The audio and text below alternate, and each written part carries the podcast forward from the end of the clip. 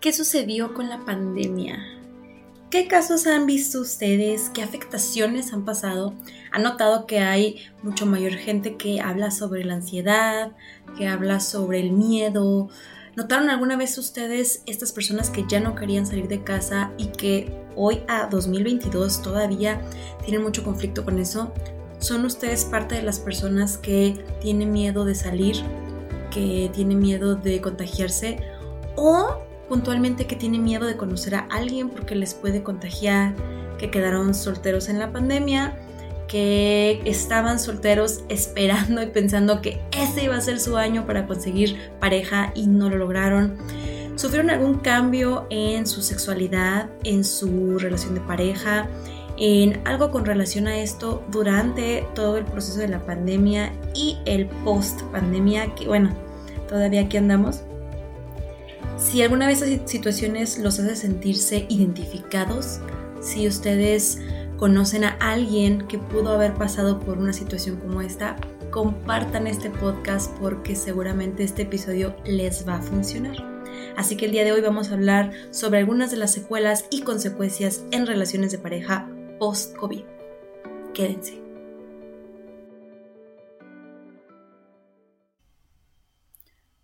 Hola, ¿qué tal? ¿Cómo están? ¿Cómo la están pasando? Espero que estén muy bien. ¿Qué tal el intro?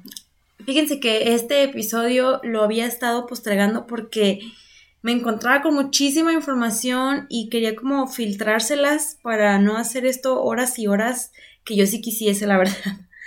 Porque ¿cuántos de nosotros, bueno, que todos vivimos esta parte de la pandemia, que todavía no salimos, ahí apenas la llevamos, pero ¿Cuántos de nosotros vivimos situaciones muy complicadas durante el COVID? Sobre muchas situaciones, digo, hay personas que desafortunadamente fallecieron, hay personas que desafortunadamente perdieron el empleo, pero hay otras personas que, bueno, puntualmente a lo que nos enfocamos más en este, en este podcast tiene que ver con temas de relaciones humanas y pues particularmente pareja, insisto.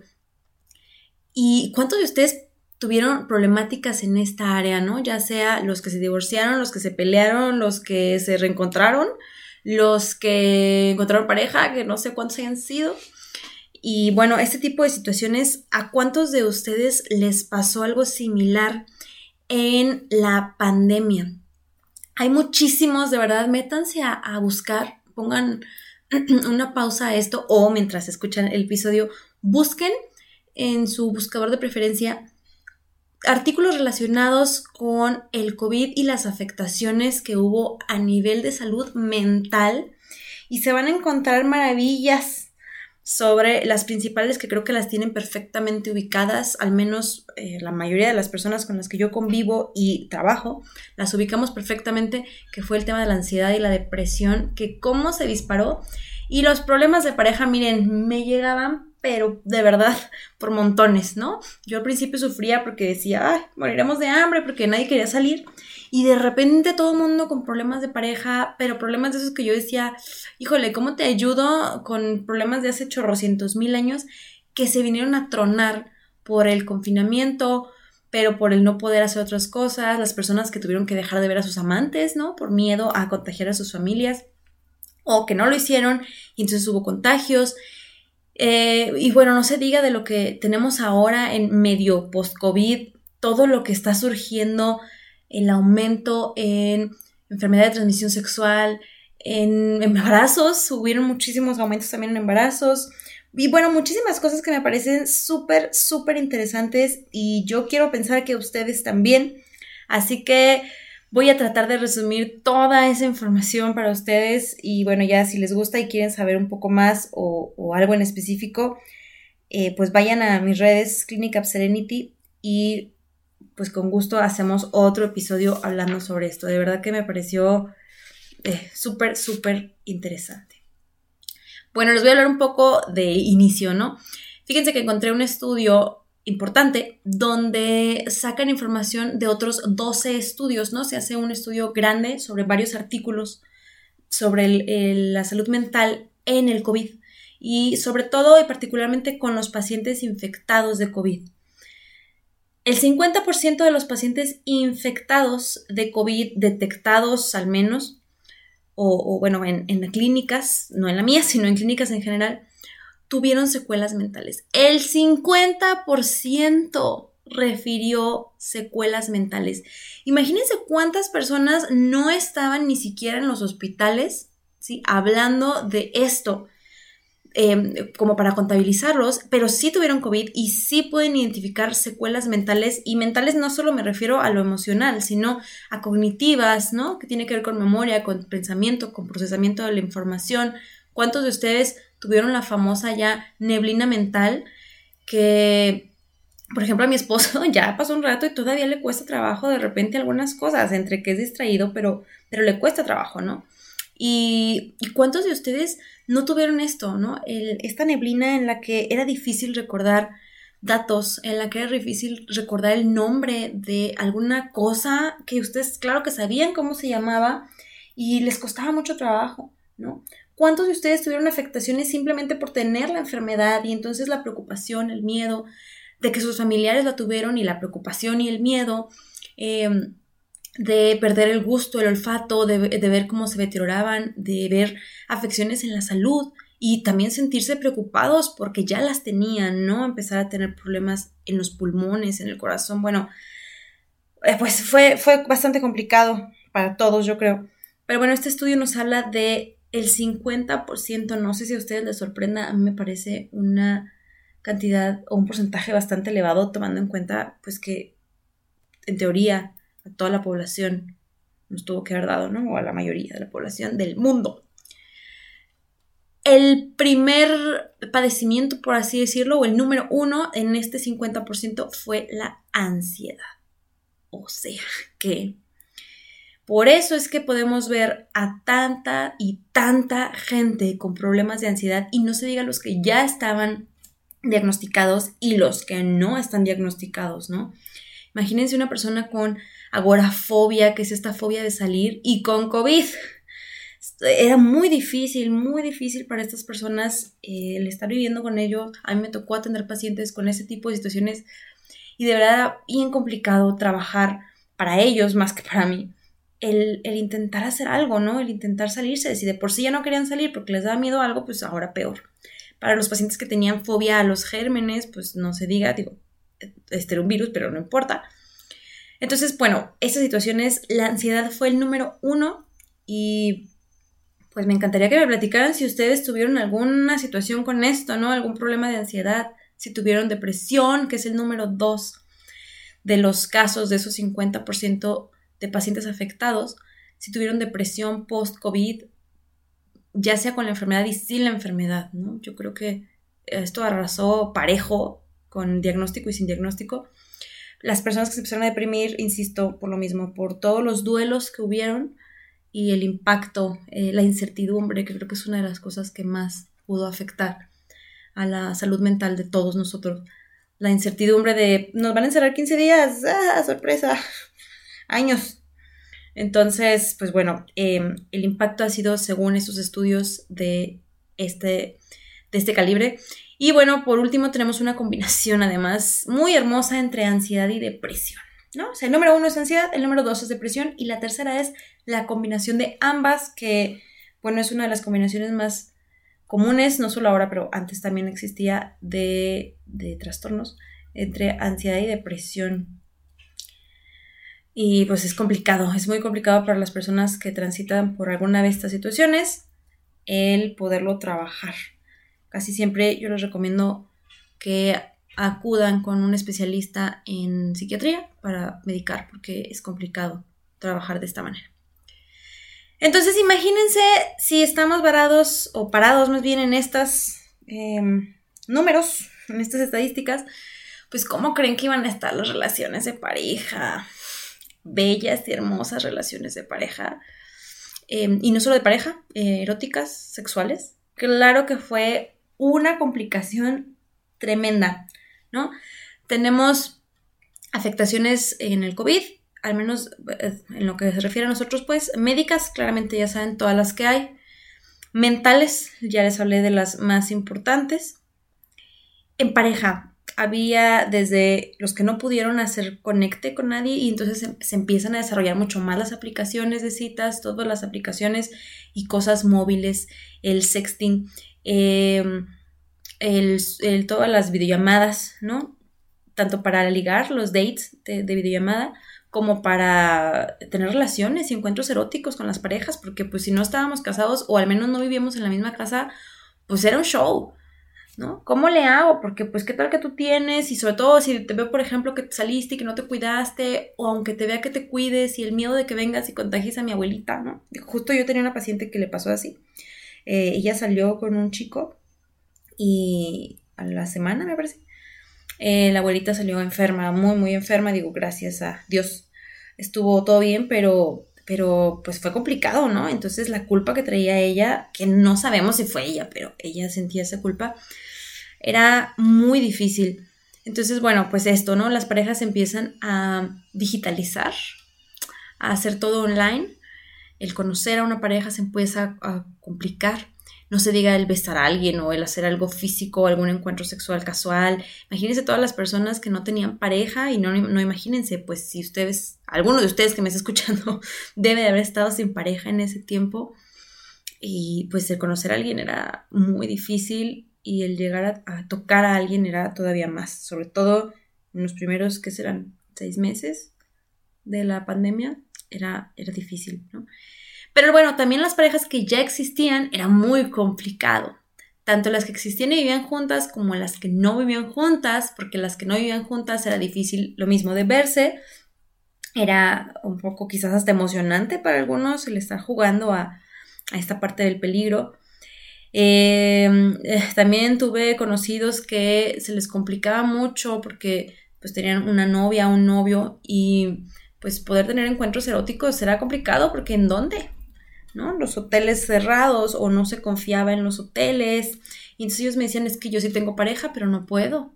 Porque pues en su casa están sus familiares, en la mía están mis familiares. Entonces los que no vivían solos era difícil. A veces tenía unos conocidos también que que tenían roomies y decía, pues es que aquí están los roomies todo el día y pues estaba complicado también poder tener una vida sexual con, los roomies aquí, ¿no? Y pues claro, para todos complicados. Y luego para los que sí vivían juntos, pues sorpresa. Sorpresa que ya no te puedes ir al trabajo y te tengo que aguantar todo el día. Sorpresa que hay que hacer home office y hay que compartir los espacios y aprender a compartir los ruidos y aprender a compartir tareas y aprender a lidiar con roles y aprender muchas cosas que quizás ya no habíamos este, considerado o que dejábamos así como de lado, pero ya estaban. La mayoría de los problemas ya estaban.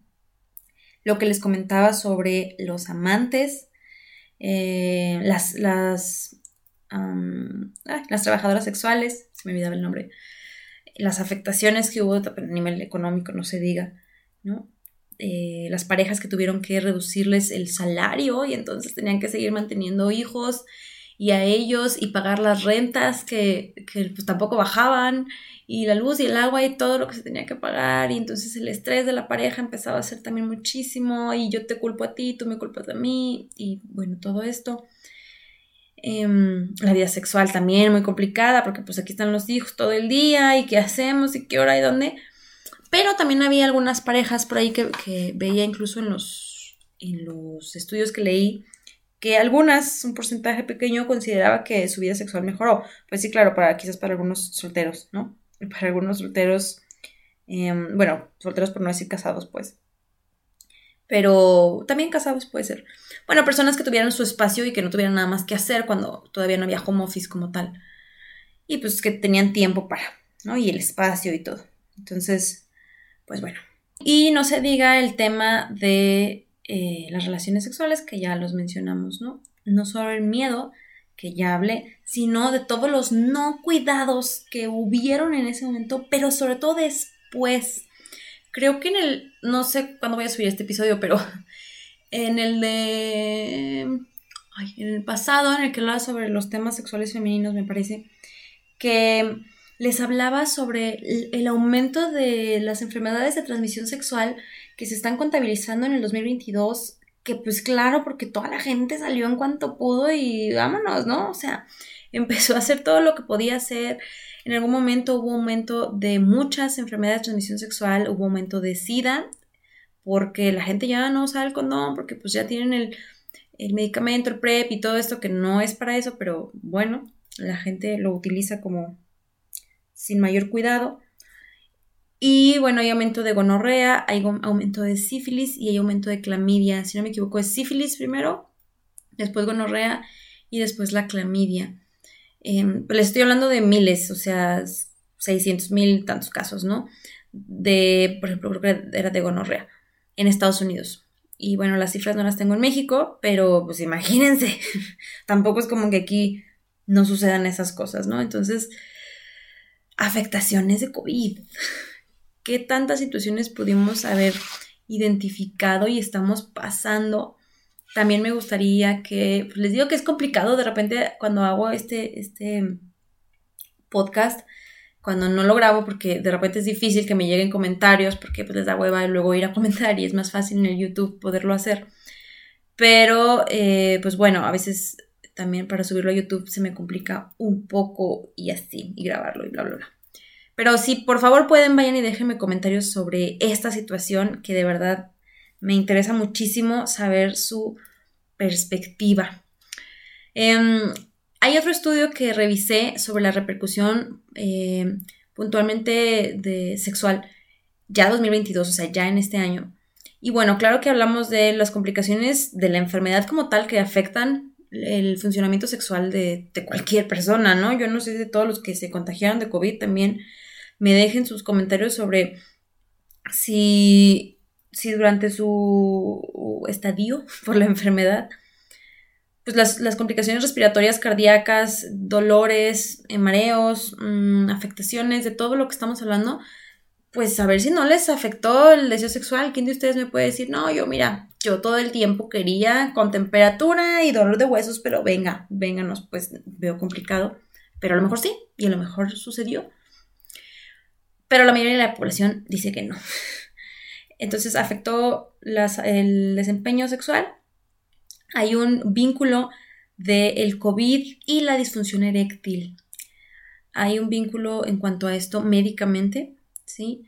Mm, sobre la manera en la que, pues claro, circula la sangre, la manera en la que nos generó ansiedad, que pues está relacionado con la disfunción eréctil. Si no lo saben, vayan y escuchen el episodio que trata sobre eso, que les tengo aquí de ansiedad sexual y otros trastornos masculinos. Y también hubo eh, una relación entre COVID y una baja en la respuesta sexual femenina por lo mismo, temas de respiración, de ansiedad y de eh, vasoconstricción, constricción, que pues tiene que ver con la sangre, ¿no? Entonces, como el COVID afectó estas áreas importantes, pues la función sexual claramente que se iba a ver afectada y ya no se diga, insisto, por los temas de ansiedad. Había un gran miedo de contagio, sobre todo por los besos. Fíjense, también hablé este estudio sobre esto. Entonces ya la gente como que no estaba tan seguro, ya era como un acto de fe. Esta es tu prueba del amor, te voy a dar un beso. Ya el sexo ni siquiera lo contamos. Y eh, les hablaba de la afectación, que también en este estudio lo muestra sobre las trabajadoras sexuales, todo lo que bajó porque era un riesgo.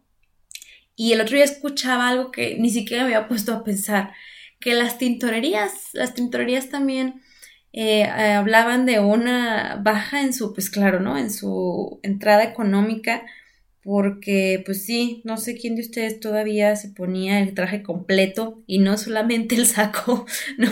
O la blusa y el peinado y esto, y quién se ponía la ropa completa, los tacones, para estar en sus videollamadas o para estar haciendo lo que sea que hacen. Eh, pues las tintorerías las bajaron, bajaron mucho y no sé si las lavanderías también bajaron sus ingresos económicos.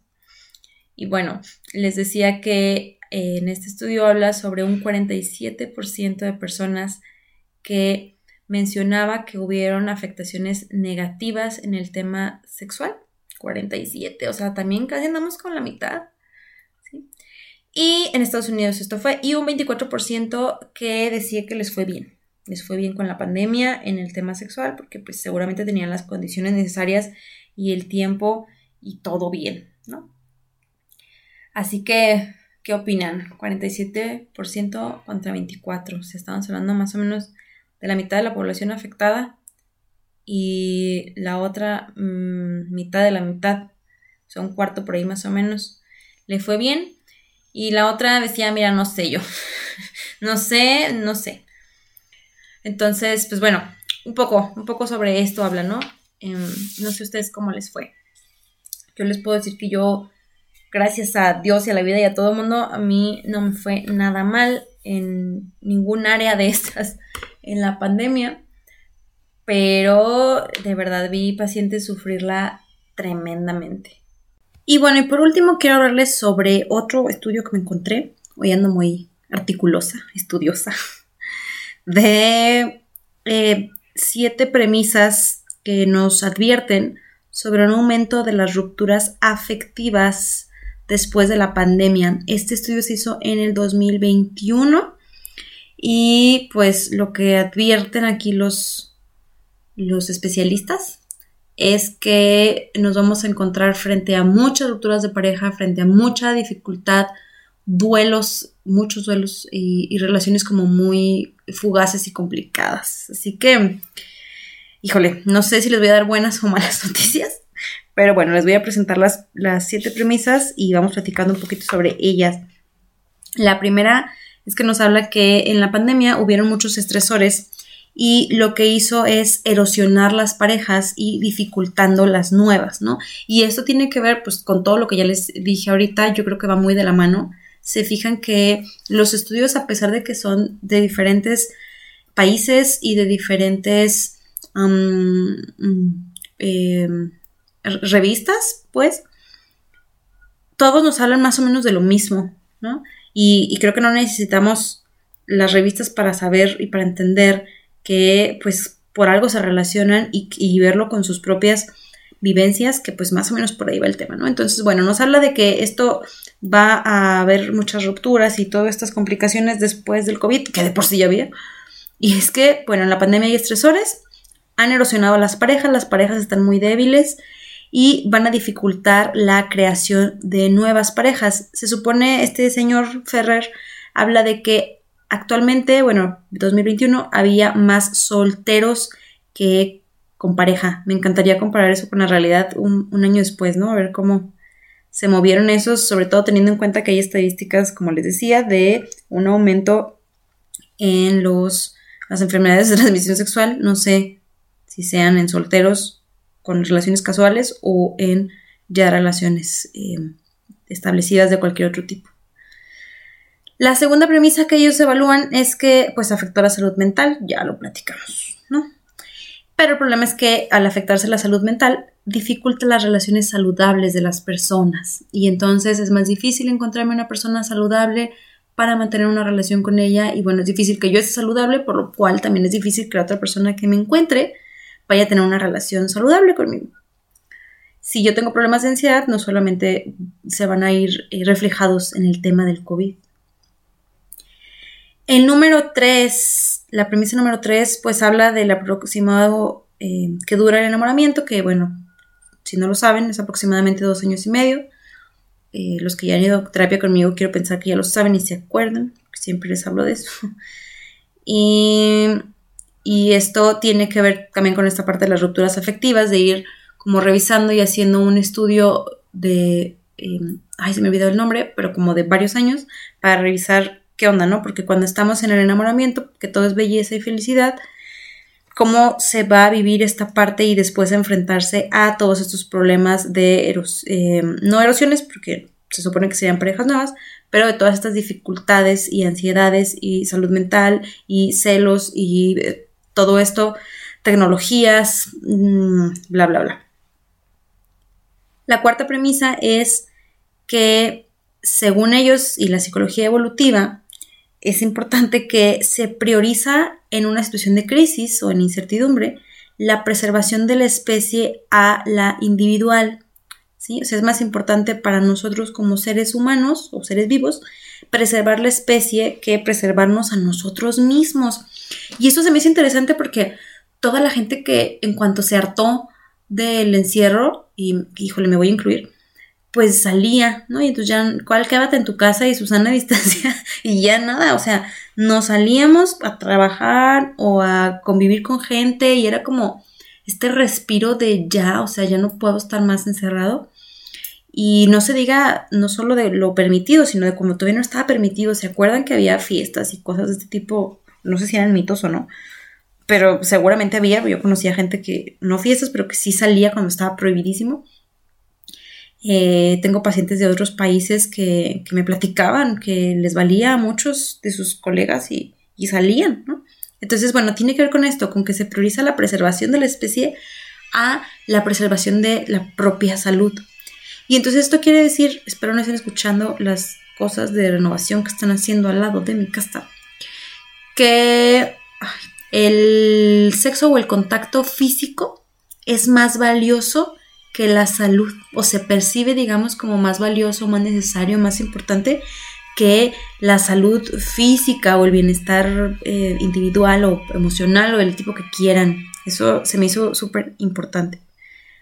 La premisa número 5, según estos señores, es que, pues claro, partiendo de esto, va a haber mucho mayor placer en las interacciones sociales en general, ¿no? Y entonces le vamos a dar una exacerbada importancia a la interacción social. Vamos a, no solo vamos a hacer más cosas por, lograrlo, sino que se le va a dar una mayor importancia y se van a, exagerar, por así decirlo, las emociones que tengan que ver con eso. Entonces, pues probablemente también sea más fácil que te enamores de alguien y no identificar como los conflictos, ¿no? No identificar si le grita al mesero o si se burla de no sé quién o si hace comentarios machistas o si, o sea, no lo vamos a identificar tan fácil. O si, ah, si son mujeres a las que están buscando, pues que a lo mejor que si el o que si, no sé. Em, la premisa número 6 es que la afectación social por COVID será mayor a lo esperado. Insisto, me encantaría ver cómo se han movido este, estas premisas, porque pues ya lo hemos visto, ¿no? No solo las fobias y todos estos temas de ansiedad, sino en la escuela todo lo que se perdió, por así decirlo, todo lo que no se ha aprendido, todo lo, yo no sé cómo ven ustedes a los niños, pero yo sí, yo que tengo acceso a niños, sí veo que como que esos años de escuela no fueron muy fructíferos. Em, no quiero darme cuenta de qué les pasó a los profesionistas en esos dos años, o sea, los que están estudiando una profesión o un oficio o un lo que sea en esos dos años, no sé, no sé. Em, y bueno, los, los, peques, ¿no? Yo tengo, tengo dos pacientes, o tres creo, que tienen peques que han estado, o que nacieron, perdón, en pandemia. Y, este, y tengo unos que nacieron como un año o dos antes de la pandemia. Y entonces se me hace como curioso revisar cómo están los niños y las dificultades que pueden llegar a tener con ese tipo de situaciones sociales, ¿no? Digo, están chiquititos, pero que claro que los bebés, eh, pues les es difícil, porque es como yo estoy acostumbrada a mi mamá o a mi papá, y ¿por qué me pones a este otro señor extraño con canas? ¿Quién es? ¿De qué me hablas? O este otro niño, ¿no? ¿Qué es esto? Entonces, la afectación social sí creo que va a ser importante el poderla revisar. Los niños que regresaron a la escuela después de no haber tenido contacto con, es complicado.